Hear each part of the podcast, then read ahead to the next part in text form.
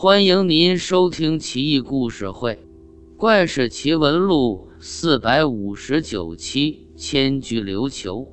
李凤鸣，字时可，马陀沙，也就是今天江苏省靖江一带的富豪，富甲一方，才雄势大。元朝末年，朱元璋起兵反元，自瓜不渡长江，途经马陀沙。李凤鸣献上米两千斛，牛羊数百头，犒赏三军。朱元璋表面上很高兴，亲临李宅饮宴，并留下手记，赞扬李凤鸣的功劳。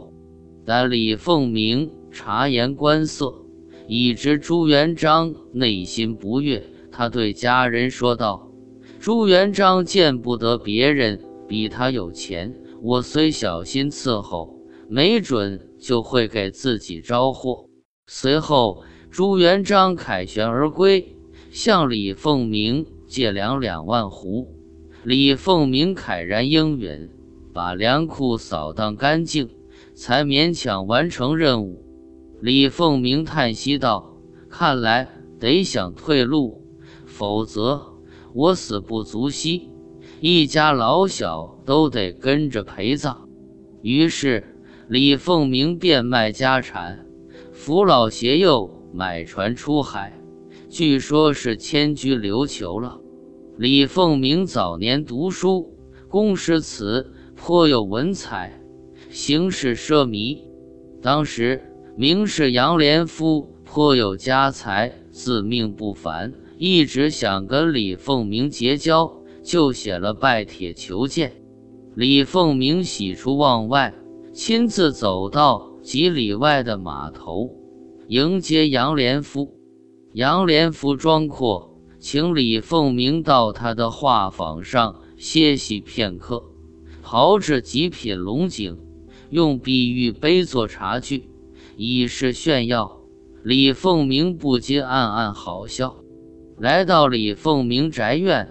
入后花园饮宴，花园内种植八株樱桃树，树上硕果累累，树下设一案几，案面都是玛瑙制成，宝色莹润，叹为观止。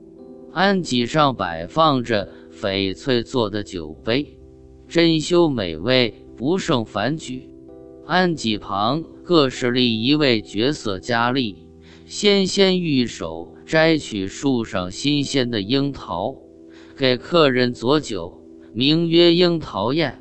酒不醉人人自醉，杨连夫心醉神迷。盛夏荷花开放时，李凤鸣又设荷花宴，摆放案几十二面，案面是整块水晶打磨而成，晶莹剔透，令人炫目。水晶下。镶嵌着金鲤鱼，栩栩如生，美轮美奂。案几上陈列官窑名器，皆当是瑰宝，无与伦比。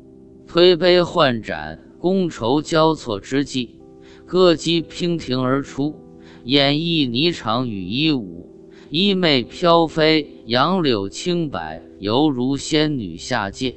宾客们恍恍惚惚，如在梦中。这样的诗书豪富家族，远遁海外，迁居琉球，肯定对当地建设起到很大的推动作用。想必他的后人还在琉球吧。